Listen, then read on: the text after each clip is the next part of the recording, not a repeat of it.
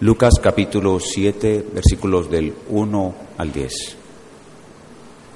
Por favor, me siguen en la lectura con sus mentes mientras leemos la santa palabra de Dios. Después que hubo terminado todas sus palabras, el pueblo que le oía entró en Capernaum, y el siervo de un centurión, a quien éste quería mucho, estaba enfermo y a punto de morir. Cuando el centurión oyó hablar de Jesús, le envió unos ancianos de los judíos, rogándole que viniese y sanase a su siervo. Y ellos vinieron a Jesús y le rogaron con solicitud, diciéndole, es digno de, que le concedas esto, porque ama a nuestra nación y nos edificó una sinagoga. Y Jesús fue con ellos.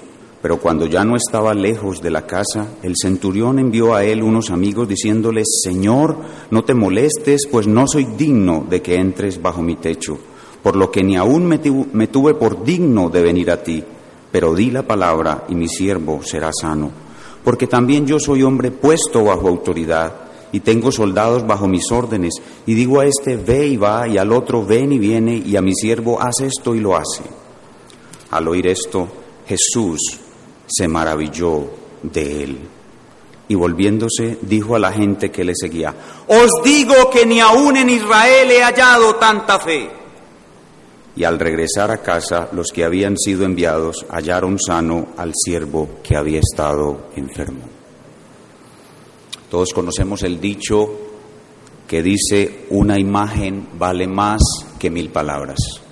Este texto es una imagen maravillosa que vale más que mil palabras, porque a lo largo de nuestro estudio del Santo Evangelio siempre encontramos a Jesús causando que las personas se maravillen de Él. Y de hecho nosotros esta mañana estuvimos aquí maravillados de Él al escuchar la exposición de su palabra. Siempre que leemos el Evangelio debemos estar maravillados de Jesús o no lo hemos leído correctamente. Pero al leer este texto hay algo extraordinario y diferente. Es Jesús quien está maravillado y está maravillado de un hombre.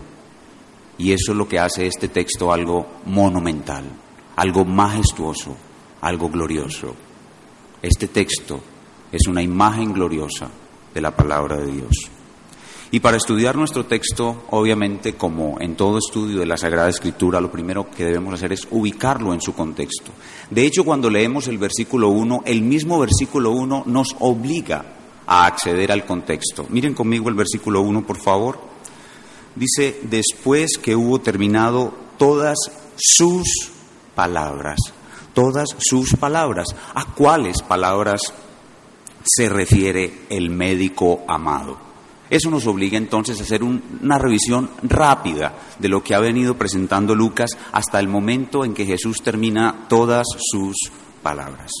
El Evangelio de Lucas tiene un arreglo muy especial que este historiador bíblico da a su Evangelio, es único.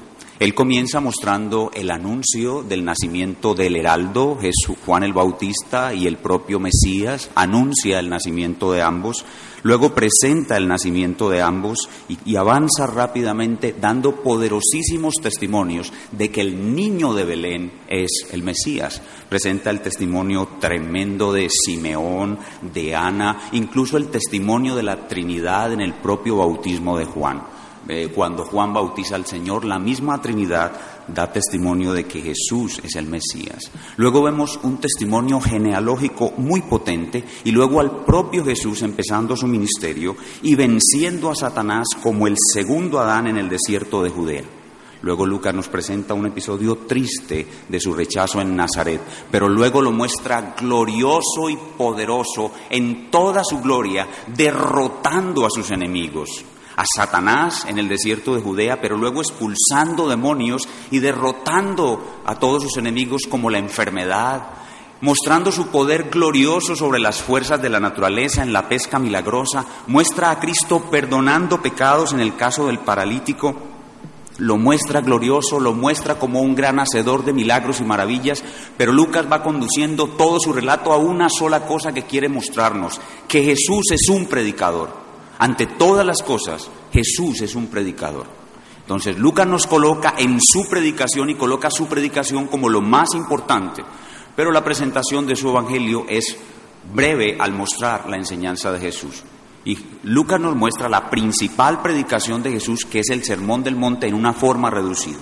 Vaya conmigo a Lucas capítulo 6, por favor, en su versículo 20, y en forma rápida vamos a mirar cuáles son todas esas palabras que Jesús terminó después de que tuvo este encuentro con este hombre que estamos estudiando hoy. En Lucas capítulo 6, versículo 20, comienza el médico amado su resumen del Sermón del Monte. ¿De qué trata el Sermón del Monte? Nos quiere mostrar quién es un verdadero creyente y quién eh, no es un verdadero creyente. Y cómo comienza Lucas a mostrarnos quién es un verdadero creyente. Y esto es fundamental, esto es básico. Él nos está diciendo que un verdadero creyente es un hombre que es pobre.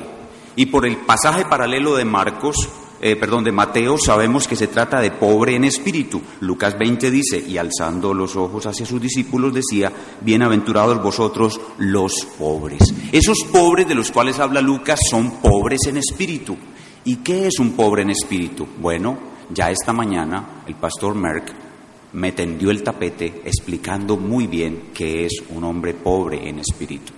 Un hombre que se ve a sí mismo en toda su miseria, en toda su bancarrota, en toda su necesidad. Un hombre que no tiene nada digno de mostrar ante Dios, sino su miseria y su necesidad. Ese es un pobre en espíritu, pero Lucas muestra el contraste entre un pobre de espíritu y un rico, es, es, decir, el contraste entre el verdadero creyente y el fariseo, que es rico, que se jacta, que está feliz en este mundo sin Dios. Pero continúa Lucas en su resumen del Sermón del Monte y nos muestra que un verdadero cristiano tiene una característica muy importante. Él es capaz de amar a su enemigo. Lucas 6, 27. Pero a vosotros los que oís os digo, amad a vuestros enemigos. Lucas continúa mostrándonos quién es un verdadero creyente en el versículo 37 y nos dice que los verdaderos creyentes no juzgan al estilo fariseo, al estilo hipercrítico y en el versículo 38 dice Lucas que un verdadero creyente da, es generoso, da. Y finalmente Lucas termina su resumen del Sermón del Monte advirtiéndonos a los verdaderos creyentes que nos guardemos de los falsos profetas y también que nos cuidemos de no ser nosotros falsos creyentes. Estas son las palabras que él terminó antes de encontrarse con este hombre. Y en este momento, cuando Lucas termina su presentación del Sermón del Monte, es como si él mismo se estuviera preguntando, ¿hay realmente algún hombre que pueda vivir a la altura?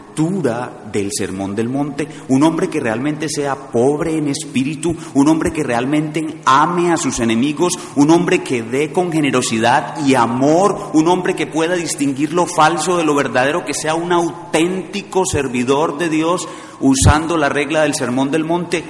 Y Lucas dice, sí, sí lo hay, miren, miren acá, es este romano, este centurión, él vive a la altura del Sermón de Monte. Y Lucas está feliz porque este hombre es un gentil igual que él, e igual que usted, e igual que yo.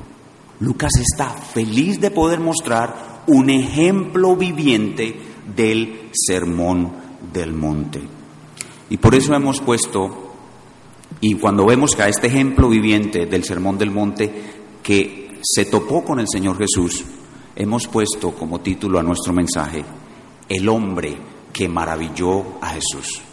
Hoy vamos a hablar del hombre que maravilló a Jesús. Pero antes, y a una manera de introducción, hay cosas que aclarar antes de abordar nuestro texto.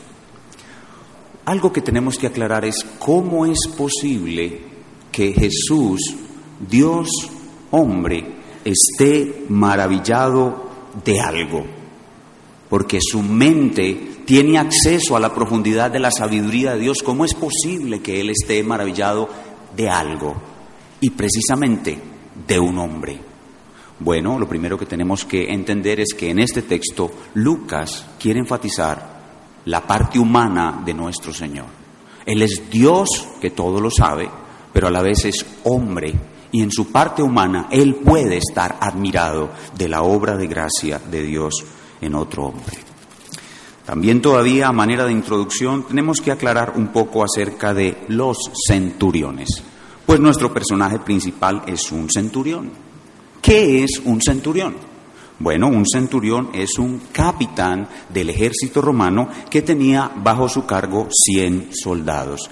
La palabra centuple, centuple, que son 100, suena parecido a centurión, ¿verdad? Centurión es un capitán de 100 soldados.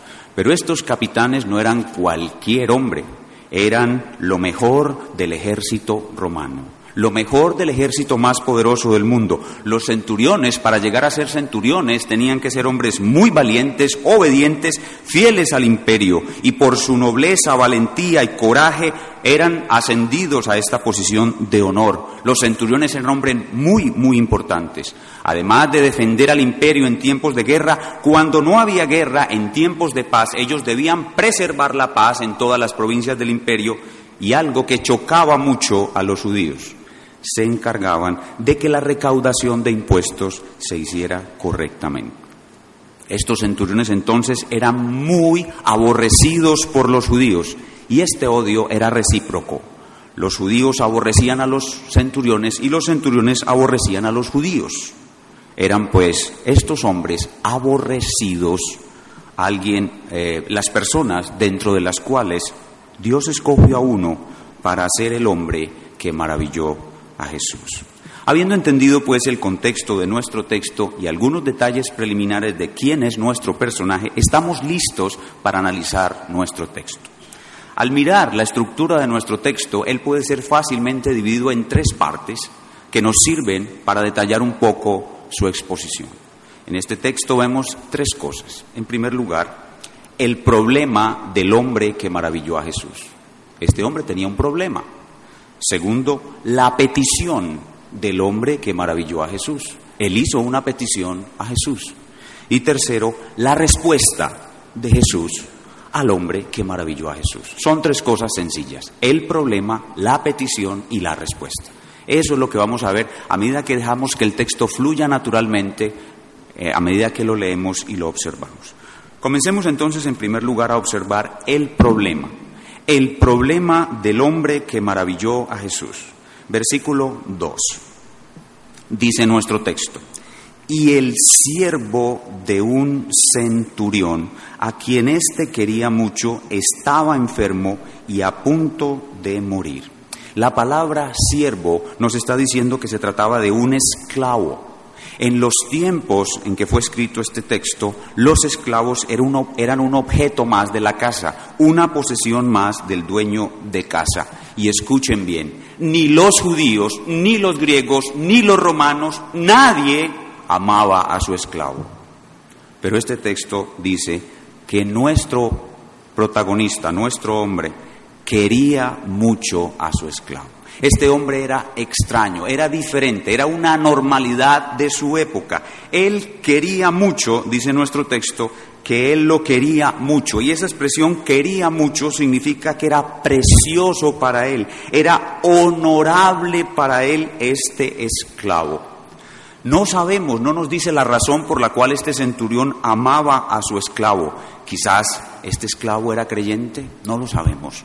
Quizás este esclavo era alguien muy fiel a quien él apreciaba mucho simplemente por su trabajo, no lo sabemos, pero al texto no le interesa la razón. Al texto lo único que le interesa es que nosotros veamos que este centurión amaba a un esclavo. Aquí tienen ustedes a un hombre poderoso, a un hombre rico, al mejor hombre de su época, aborrecido por los judíos, pero mostrando amor por un esclavo, algo que ninguno de los judíos podía hacer.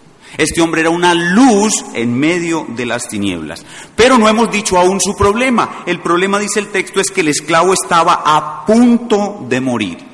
Y eso nos lleva a pensar que el problema de este hombre no se basaba en las circunstancias que él tenía, se basaba en la persona que él era.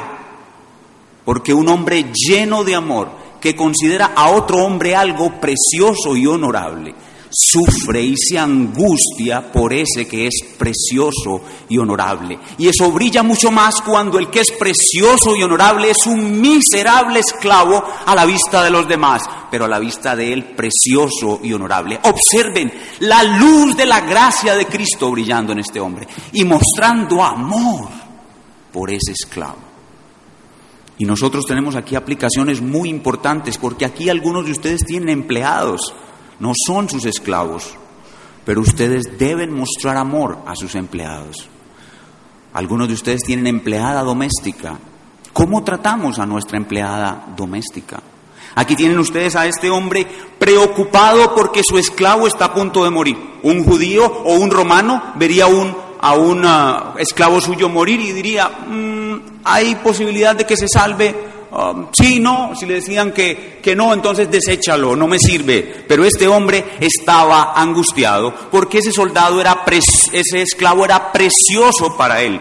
El texto no nos dice pero es muy probable que él haya salido a alguna misión y al llegar a su casa encontró a su esclavo enfermo y empieza a brotar la angustia en el corazón amante por aquel que es precioso y se le está yendo la vida.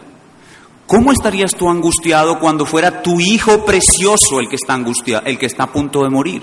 No, este centurión no estaba angustiado por su hijo, por un esclavo. ¿Tienes tú eso también? ¿Puedes estar angustiado por la muerte de alguien que no es tu hijo y sentir amor por ese que no es tu hijo cuando está enfermo, a punto de morir? Este hombre lo tenía. Por eso este hombre es un, una gran luz que resplandece en las tinieblas. Y ahora les, les invito a que se metan en el texto con un poco de imaginación. Tal vez Hollywood nos ayude un poquito a pensar en la vestimenta de esos centuriones como hemos visto en las películas. Entra el gran capitán a la casa y pregunta cómo está todo y le dicen, amo, el esclavo que amas está enfermo. ¿Cómo? Mi esclavo. Inmediatamente va a verlo a su habitación y al verlo, no sé qué enfermedad pueda tener, tal vez con mucha fiebre, temblando, tal vez inconsciente, no lo sé, pero inmediatamente su corazón se quebranta al ver a su esclavo a punto de morir. Llamen a un médico, si es posible, venga el médico. No, no, no, el médico no puede hacer nada, quizás, estoy tal vez imaginando, pero quiero que se metan conmigo en el texto. Imaginen un poco la angustia de este hombre, imagínense un poco la turbulencia que se armó en su casa, en su hogar, los demás esclavos de la casa, tal vez su esposa, no lo sé. Piensen en la situación. El amor comenzó a brotar en forma de angustia por aquel precioso esclavo. Lo amaba de corazón y su interés por él, era genuino. Y la escena transcurría en la más terrible angustia cuando alguien viene con una voz sobre él y le dice, amo, amo, el maestro, el maestro ha llegado a Capernaum. Ya pasamos del problema a la petición. Ya pasamos del problema a la petición. Veamos la petición del hombre que maravilló a Jesús. La petición, este hombre la hace en dos etapas. Es una sola petición, pero la hace en dos etapas. Primero hace su petición y luego la modifica. Vean conmigo, sin perder el fuego de la escena, el versículo 3. Cuando el centurión oyó hablar de Jesús, hagamos una pausa ahí por un momento para examinar esa expresión. El centurión oyó hablar de Jesús. Al estudiar el texto encontramos una dificultad en esta frase, el centurión oyó hablar de Jesús. Y es que nos preguntamos, ¿será que esta fue la primera vez que este centurión oía hablar de Jesús? Les propongo que no es así. Les propongo que este centurión ya había oído hablar de Jesús. Por el contexto, que no vamos a leerlo, pero el mismo Lucas dice en 4.14, su fama se extendía por toda Galilea. Su fama se extendía por toda Galilea. Es muy poco probable que esta fuera la primera vez que este centurión hubiese oído hablar de Jesús. Él ya había, oído hablar de Jesús muy probablemente. Entonces cuando leemos este oyó hablar de Jesús es simplemente que le dijeron que el maestro había llegado de nuevo a Capernaum. Probablemente él estaba familiarizado con las entradas y salidas de Jesús en Capernaum. Y vemos en este hombre inmediatamente que él era un hombre de fe. Continuamos leyendo el versículo 3. Cuando el centurión oyó hablar de Jesús, le envió unos ancianos de los judíos. Paremos ahí de nuevo. Ahí hay algo extrañísimo e inconcebible. Escuchen, este centurión fue a buscar a unos ancianos de los judíos y les pidió que fueran a rogarle a Jesús por su siervo. Aquí hay algo muy extraño, aquí hay algo muy raro. ¿Cómo? Si los ancianos de los judíos odian a los centuriones, lo dijimos en la introducción, y algo peor aún, los ancianos de los judíos odiaban a Jesús. ¿Cómo es posible que este hombre pueda ir a los ancianos y decirles a alguien que antes, a algunas personas como los ancianos que antes lo odiaban a él y decirle que, y decirle que vaya a interceder por otro a unas personas que ellos odian. ¿Cómo es posible esto? ¿Cómo es posible que este centurión tenga poder para hacer que los ancianos de los judíos que odiaban a Jesús y que otrora antes lo odiaron a él también, pudiera ahora pedir a esos ancianos y hacer que ellos fueran a, pedirle a su enemigo que le hiciera un favor. Para ilustrarlo un poco, imagínense dos personas de un bando político contrario y uno accede al poder y el otro pierde. Y el que pierde se ve en la obligación de pedirle al que está en el poder, siendo su enemigo, que le haga un favor.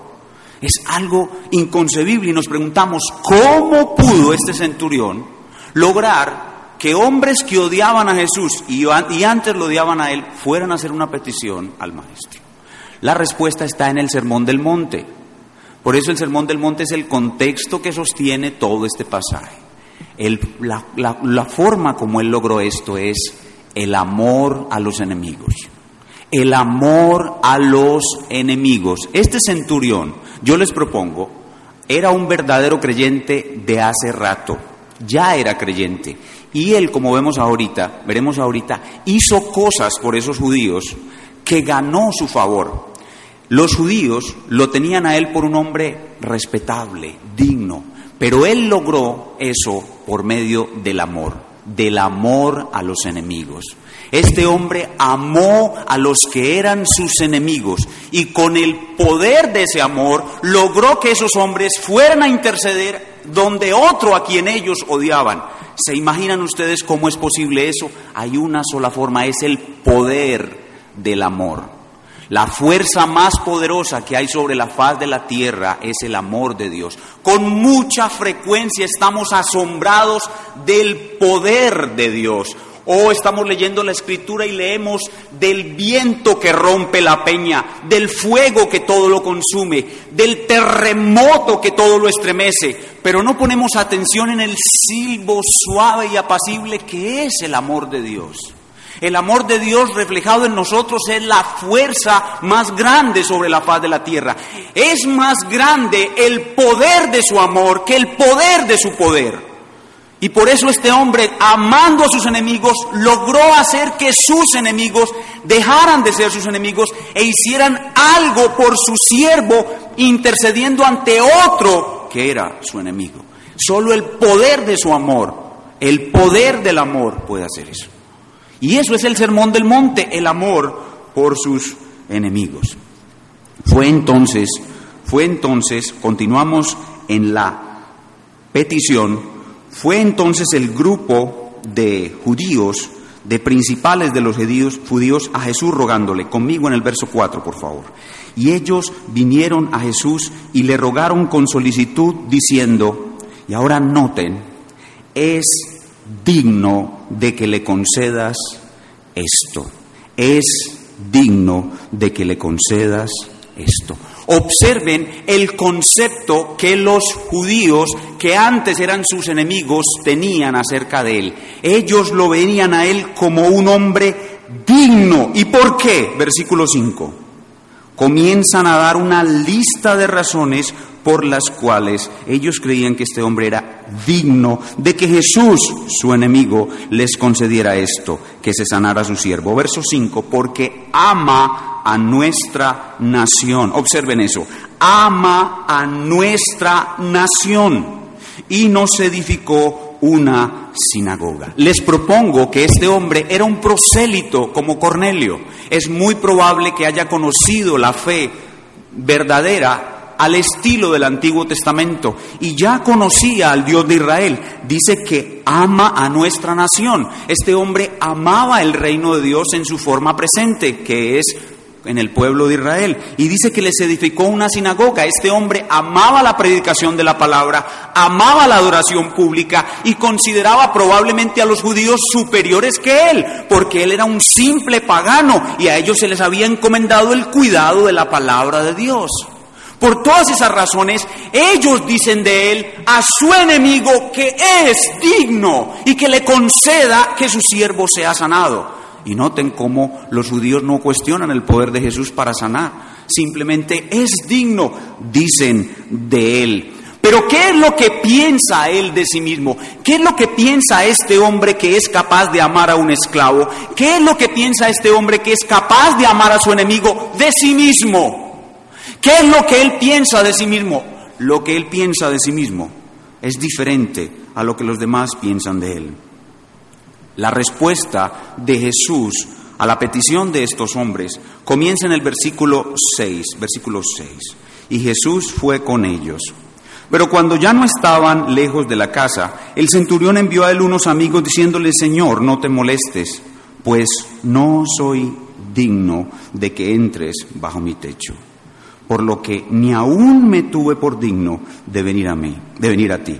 Pero di la palabra y mi siervo sanará. Noten ustedes el contraste tan tremendo. Aquí tienen a estos ex enemigos suyos, aún enemigos de Cristo, diciendo ante nuestro Señor que Él es digno y sacando una lista de virtudes por los cuales lo consideran digno. Pero aquí está Él viéndose a sí mismo correctamente delante de Dios y diciendo, no importa la lista, yo no soy digno pero Señor, pero, pero centurión, pero amo, tú sí eres digno. Mira cómo amas al esclavo, mira cómo amaste al enemigo, mira lo generoso que eres, de tu propio bolsillo les construiste una sinagoga, mira cómo te sometiste al reino judío, al reino de Dios en los judíos. Claro que tú eres digno. Y él enfáticamente dice, no lo soy. No me saquen una lista, no me digan más, yo no soy digno de que Él entre en mi casa. No soy digno. No aumenten la lista, no digan más. No soy digno de que Él entre bajo mi techo. Y lo que sucede aquí es algo especial. Cuando Él envía la primera comisión, que son los ancianos de los judíos, el Señor accede a su petición y empieza el Señor a caminar tal vez hacia su casa y él no sé, parado tal vez en alguna terraza, en una ventana de su casa, un siervo le informa, amo, amo, viene el maestro, viene el maestro. Cuando él observa que el maestro viene a su casa, algo sucede en él, algo sucede en él. Confusión, angustia, un miedo, un espanto. El maestro viene a mi casa amigos, amigos, por favor, voy a cambiar mi petición. Vayan, díganle que yo no soy digno de que Él entre en mi casa. Vayan, díganle, por favor, no pise el Señor mi casa. Consciente de que el santo de los santos estaba dispuesto a tocar, a tocar su casa, a pisar su casa, la casa de un gentil este hombre se llenó de una percepción muy profunda de lo que es la pobreza espiritual. ¿Cómo empieza Lucas su sermón del monte. Bienaventurados los pobres. Bueno, pues este hombre que ya era pobre, cuando vio la cercanía del Señor con su casa, su pobreza espiritual aumentó y sintió terror de que el Señor estuviera en su casa. Le sucedió exactamente lo mismo que a Pedro. Cuando Pedro en la pesca milagrosa vio lo que el Señor había hecho en el mar al conceder tan grande pesca y vio la santidad y la gloria de Cristo delante de sus ojos, ¿qué dijo Pedro? Aléjate de mí, Señor, que soy hombre pecador. Igual Isaías, cuando vio la gloria del santo, dijo, soy deshecho. Igual Juan el Bautista, no soy digno de desatar encorvado la correa de su calzado. E igual debemos ser nosotros. La palabra de Dios dice que Él camina en medio de nosotros. Él está aquí con nosotros. ¿Y cuál es nuestra reacción cuando estamos cerca de Él? Algunos falsos predicadores de nuestro tiempo nos quieren convencer de sus mentiras diciendo que Jesús les apareció Y ellos se sentaron a charlar con Jesús como si estuvieran tomando cafecito con Jesús. Cuán grande falsedad, cuán grande mentira. La cercanía del Señor produce en nosotros una percepción profunda de nuestra podredumbre, de nuestra indignidad. Y por eso este hombre replica y corrige su petición con sus amigos diciendo, digan al maestro que yo no soy digno. Yo no soy digno de que Él entre en mi casa, pero que Él diga una sola palabra y, y eso bastará para sanar a mi criado. Vemos entonces que no solamente él tenía una percepción correcta de sí mismo, se veía como realmente es indigno, sino que tenía una gran fe, una gran fe. Y antes, cuando lo vimos amando al esclavo y cuando lo vimos amando a su enemigo, podemos decir que tenía un gran amor. Vemos en este hombre tres cosas, un gran amor, una gran percepción correcta de sí mismo, o sea, una visión correcta de quién es y una gran fe. Las tres cosas siempre están juntas. Voy a repetirlo. Un gran amor, una percepción correcta de sí mismo y una gran fe siempre están juntas. Siempre están juntas. Y por eso nosotros debemos cuidar preciosamente cada cosa que afecta a cada una de ellas, pero especialmente la que más direcciona nuestro amor y nuestra fe es la forma como nos vemos a nosotros mismos. Mientras más dignos creemos que somos, menos amor y menos fe. Mientras más indignos sabemos que somos ante la presencia del Santo, más amor por Él y por el prójimo y más fe. Y eso era lo que estaba buscando el Señor Jesús en Israel. Por eso entonces ahora pasamos del problema del hombre que maravilló a Jesús y la petición del hombre que maravilló a Jesús a la respuesta de Jesús al hombre que maravilló a Jesús. Vean conmigo el verso 7. Eh, perdón, el verso 8. Perdón, el verso 8. Leamos el verso 7 y 8. Por lo que aún me tuve por digno de venir a ti, pero di la palabra y mi siervo será sano. Porque también yo soy hombre puesto bajo autoridad y tengo soldados bajo mis órdenes, y digo a este ve y va, y al otro ven y viene, y mi siervo, y a mi siervo hace esto y lo hace. Esta es la fe expresada de una, esta, la fe que había en este hombre expresada de una manera muy profunda. Este hombre impacta a Jesús porque él le muestra su fe de una manera muy particular desde su perspectiva militar. Este hombre veía a Jesús como un gran general, bajo el cual estaban todas las cosas del universo, todos los, todas las cosas creadas, los átomos, los gérmenes de la enfermedad, todo estaba bajo el comando de este gran general. Y, y este centurión veía a Jesús como ese gran general ante el cual todos sus soldados le obedecían. Llámese enfermedad, llámese germen, llámese lo que sea. Él dice, di la palabra y sanará, porque yo entiendo de autoridad, yo sé que tú tienes el poder. Este hombre tenía una gran fe y él sabía que con solo decir la palabra Jesús iba a sanar. Y esto era lo que Jesús estaba buscando en Israel y por eso ahora el Señor da su respuesta. Verso 9. La respuesta de Jesús al hombre que maravilló a Jesús. Verso 9. Al oír esto, Jesús se maravilló de él. Y volviéndose, dijo a la gente que le seguía, os digo que ni aún en Israel he hallado tanta fe. Y al regresar a casa, los que habían sido enviados hallaron sano al siervo que había estado enfermo. Después de haber visto el problema del hombre que maravilló a Jesús, la petición del hombre que maravilló a Jesús, Ahora vemos la respuesta del hombre que maravilló a Jesús. La respuesta del Señor Jesús contiene dos cosas. En primer lugar, contiene emociones. La respuesta de nuestro Señor es emocional. Y aquí vemos de nuevo la humanidad del Señor Jesús de una manera muy clara y hermosa. Jesús se muestra maravillado. Su primera emoción es una emoción de admiración. Él está maravillado por este hombre que ha mostrado tal fe, pero no, no olviden que la fe que maravilló a Jesús era una fe que estaba asociada a obras. ¿Y cuáles eran esas obras? El amor al esclavo, el amor al enemigo y su correcta visión de sí mismo. Entonces, lo primero que Jesús hace es maravillarse. Se maravilla de él y dice a la gente que ni aún en Israel él ha hallado tanta fe. podemos ver allí que la emoción de admiración que embargó al Señor Jesús estaba mezclada con tristeza.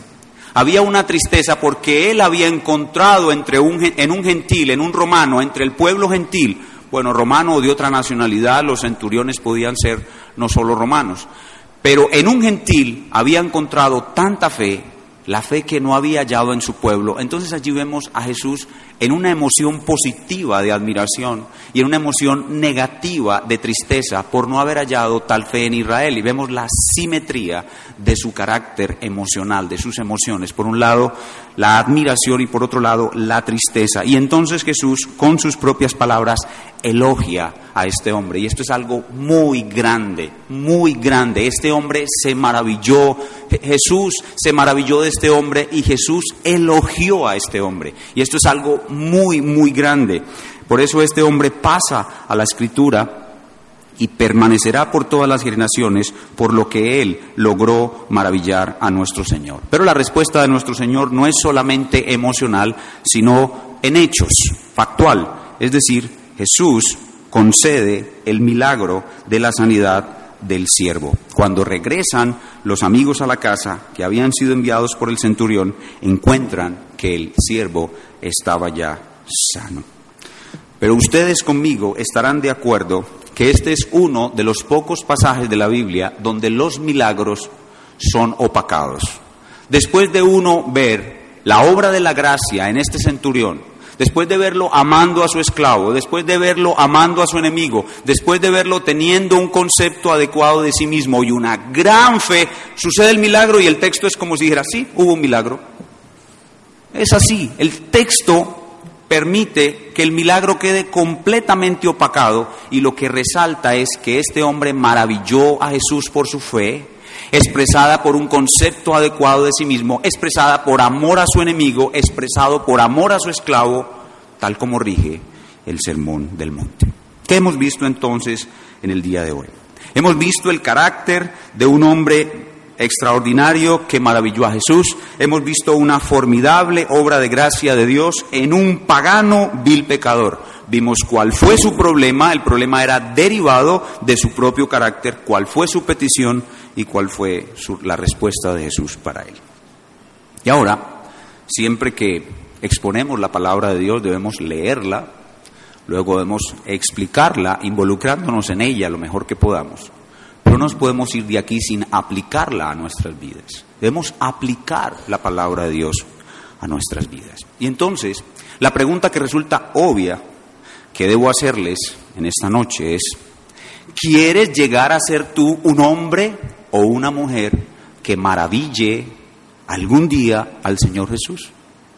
¿Quieres llegar a ser tú un hombre o una mujer algún día que maraville al, Señor Jesús. Piense por, piense por un momento en eso. ¿Desea usted en su corazón maravillar algún día al Señor Jesús? Tal vez algunos dirán, no, eso es imposible. Yo no podré hacerlo jamás. Pero ¿realmente usted lo desea? ¿Lo desea usted en su corazón? Yo sé que sí. Usted como yo deseamos hacer lo mejor por nuestro bendito, para nuestro bendito Salvador. Deseamos darle la vida entera. Deseamos ser para Él completamente. Entonces, lo que usted va a preguntar a continuación es, bueno, sí, reconozco, deseo algún día maravillar a Jesús, pero ¿cómo? ¿Cómo? Y algunos de ustedes están esperando que la respuesta sea esta.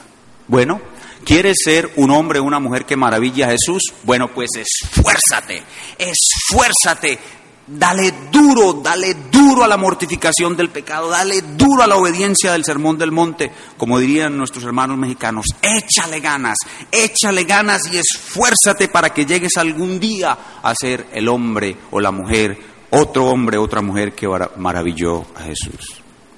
¿Es esa la correcta respuesta? La respuesta es que nos esforcemos y nos esforcemos y más nos esforcemos por llegar algún día a ser un hombre que maravilló a Jesús. Si estabas esperando esa respuesta, quiero decirte que este mensaje para ti va a tener un final inesperado. No, esa no es la respuesta. Ese no es el camino. En primer lugar, Porque este centurión, si bien es un hombre admirable y la escritura dice que debemos imitar la fe de los que así se conducen, este centurión es un modelo inferior para nosotros. El modelo que debemos imitar, el modelo que debemos seguir es el propio Señor Jesús. En ningún pasaje de la Escritura puede haber otro protagonista que no sea el Señor Jesús. Él es el protagonista. A pesar de que Él es Él el que está maravillado, Él es nuestro ejemplo. Él es nuestro patrón en nuestra medida. Él es el sermón del monte encarnado. Este hombre solamente por ese día vivió el sermón del monte y reflejó a Cristo en ese sermón del monte. Cristo se vio a sí mismo en ese centurión. No, el centurión no es nuestro modelo. Él es un modelo inferior, es Cristo nuestro modelo. Pero nosotros no debemos ser un hombre que maravilla a Jesús un solo día de nuestra vida cuando vemos un esclavo enfermo y podemos hacer algo bueno por él. La demanda de nuestro Señor es que seamos personas que vivimos el sermón del monte todos los días de nuestra vida. Pregunto, hermanos, hermanas, ¿hemos vivido nosotros a la altura del sermón del monte todos los días de nuestra vida? No, entonces no podemos empezar a decir, esfuérzate, échale ganas, cumple el sermón del monte porque algún día vas a ser un hombre, una mujer que maravilló a Jesús. No, eso no es lo primero. Lo primero es, Señor, me arrepiento porque yo no he vivido ni un solo día a la altura de lo que tú esperas de mí. Me arrepiento. Es con un corazón contrito y humillado que reconoce que no puedo vivir por mí mismo lo que Él espera de mí. Yo por mí mismo nunca maravillaré a Jesús. Nunca. Y confieso mi pecado porque todos los días de mi vida en ninguno he vivido como Él espera de mí. Confieso mi pecado. Y luego confieso mi incapacidad. ¿Recuerdan la anatomía del arrepentimiento? Confieso mi pecado, luego confieso mi incapacidad. No, yo echándole ganas nunca seré un hombre que maravilla a Jesús. Confieso mi incapacidad. Y en vez de, de, gloriarme de que he hecho cosas que pudieron maravillar a Jesús, digo, Señor, confieso que lo que yo merezco es tu castigo. Señor, en vez de estar cerca de yo maravillarte a ti, yo lo que merezco es tu castigo paternal. Sé que su ira no va a estar sobre mí, porque yo soy un hijo bendito de Dios que por su propiciación he sido librado de su ira. Su ira no es para mí, pero su amor paternal que me castiga sí es para mí. Y yo reconozco que no he vivido a la altura de lo que Él demanda de mí, por tanto, no me voy a esforzar sin antes reconocer que yo lo que merezco es su castigo paternal. Entonces, no, el camino no es esfuérzate, el camino no es échale ganas, primero es reconocer que no estamos en capacidad de llegar a ser hombres o mujeres que maravillan a Jesús. Y luego, y arrepentidos, confesando nuestro pecado, impotencia y merecimiento de castigo, algo importante que es la lección principal que sale del texto. Debo reconocer el peligro de mis buenas obras y mi esfuerzo. Debo reconocer el peligro de mis buenas obras y mi esfuerzo. Si ustedes observan con cuidado al centurión, traían delante de él sus enemigos una lista de sus virtudes. Traían una lista de lo bueno que él era. Y me empiezan a leer la lista, o la leo yo mismo, y empiezo a creer que realmente yo sí soy bueno. Es que mire yo cómo amo a mi esclavo, es que mire yo cómo amo a mis enemigos y continúa la lista. Pero este centurión era un hombre lleno de la gracia de Dios y por eso nunca sus buenas obras fueron capaces de reducir su sentimiento de indignidad. Algo que sí sucede con nosotros. Cuando hacemos buenas obras, nuestro sentido de indignidad disminuye. Repito, estoy escogiendo bien las palabras.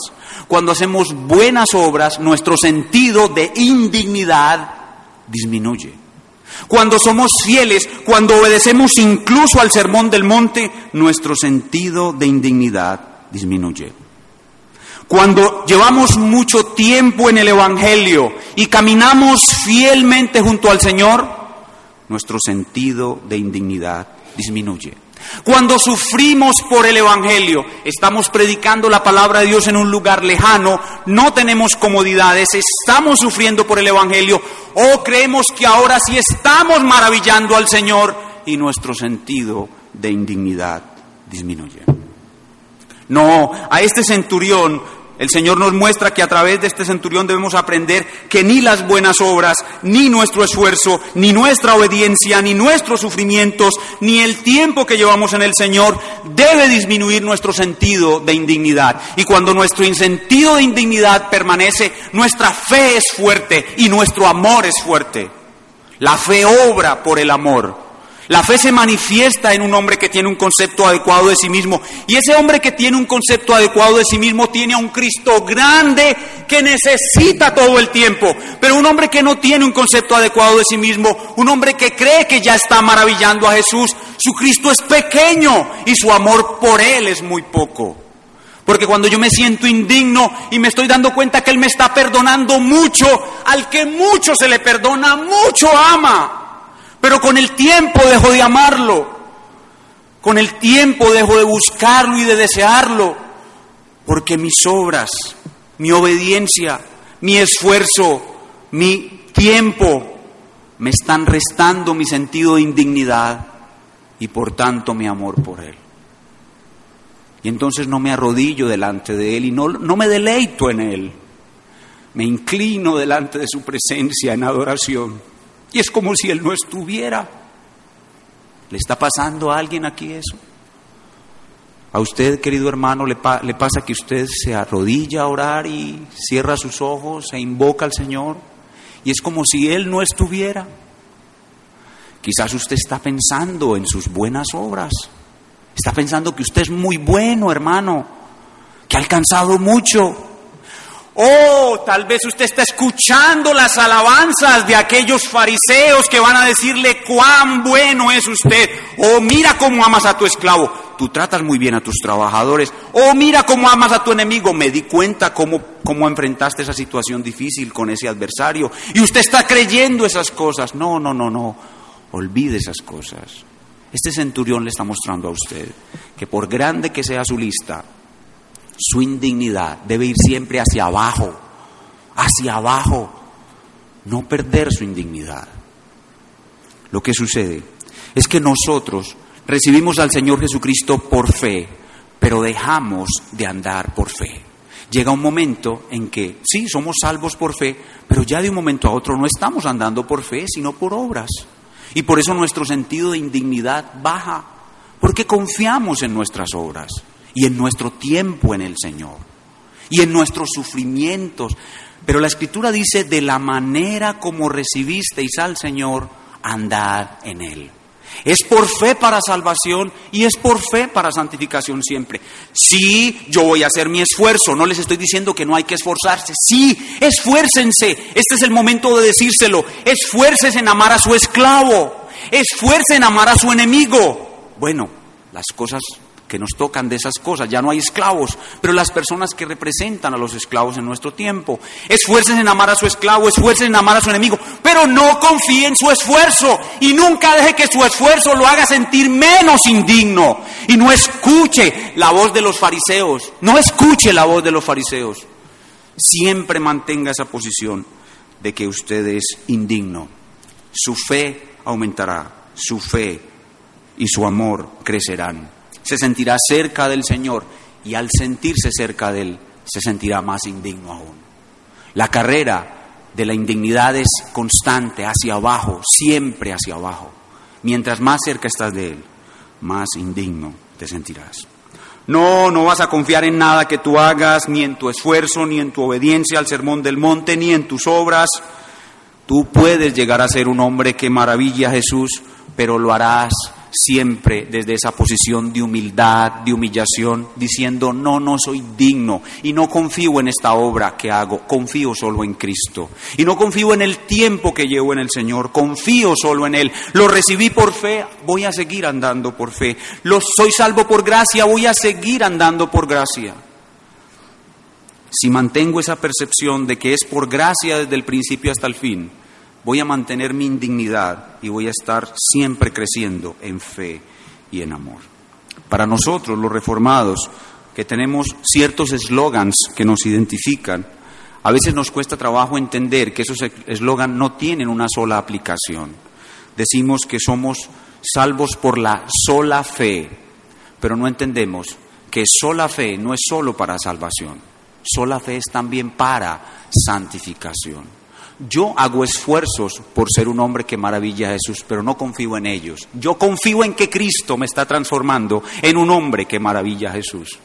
Yo soy salvo por gracia y continúo viviendo por gracia y confío que es por gracia que Él me va a hacer un hombre que maraville a Jesús. Yo soy salvo por Cristo y confío en que solo Cristo va a ser de mí un hombre que maraville a Jesús. Confío que fui salvo para la gloria de Dios y que todo lo que voy a hacer de aquí en adelante, por gracia, será solo para la gloria de Dios. Esta aplicación única creo que es la más importante de este texto para nosotros los que somos creyentes. Que mantengamos esa percepción correcta entre lo que es nuestra indignidad ante el Señor, nuestra fe y nuestro amor. Pero ahora déjenme brevemente decir unas cortas palabras las personas que están aquí visitando la iglesia y que no han entregado sus vidas al Señor Jesucristo. Ustedes, amigos que nos visitan, pueden reconocer algo que sucede en sus vidas en este mensaje. No es verdad, amigo, que cuando estás haciendo un esfuerzo por agradar a Dios, te sientes digno de Dios. Amigos que están acá, ustedes no se engañen a sí mismos. Cuando ustedes hacen algo para agradar a Dios, ustedes creen que le están haciendo un favor a Dios y creen que se acercaron ustedes mismos a Dios. Escuchen bien, cuando ustedes hacen algo y ustedes lo perciben como que hicieron algo para agradar a Dios y se sienten cerca de Dios, ese es el camino del infierno, no el camino del cielo. El camino del cielo es reconocer que yo no tengo nada para agradar a Dios, ni puedo hacer nada para agradar a Dios. La escritura dice, amigo, que tus buenas obras, las obras que haces para agradar a Dios, no son más que trapos sucios de inmundicia, porque no las haces con un corazón creyente, ni las haces para su gloria. La persona que no tiene un corazón renovado por Cristo no puede hacer ni una sola cosa que agrade a Dios. Pero lo que te sucede es que cuando la haces te sientes bien y como te sientes bien te sientes cerca del cielo, no estás cerca del infierno. Porque a Cristo y a la salvación solo llegas humillándote, no levantándote. Debes reconocer y arrepentirte de creer que tus buenas obras te acercan a Dios. Oh, pero, pero, Usted está loco, hermano. Eh, oiga, pastor, oiga, predicador, usted está loco, pero si yo hago lo bueno y me siento bien. Sí, pero tú no tienes un corazón arrepentido. Tú no tienes un corazón regenerado. Aunque lo que, bueno que haces te hace sentir bien, ese es el camino del infierno si tú crees que con eso estás agradando a Dios.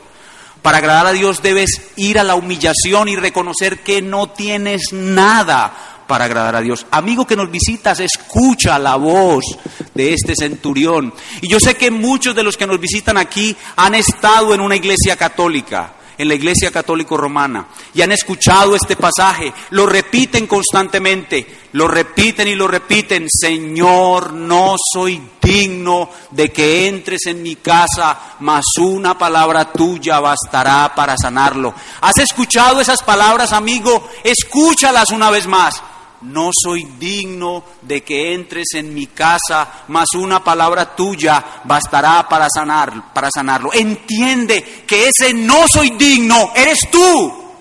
Eres tú el que no es digno.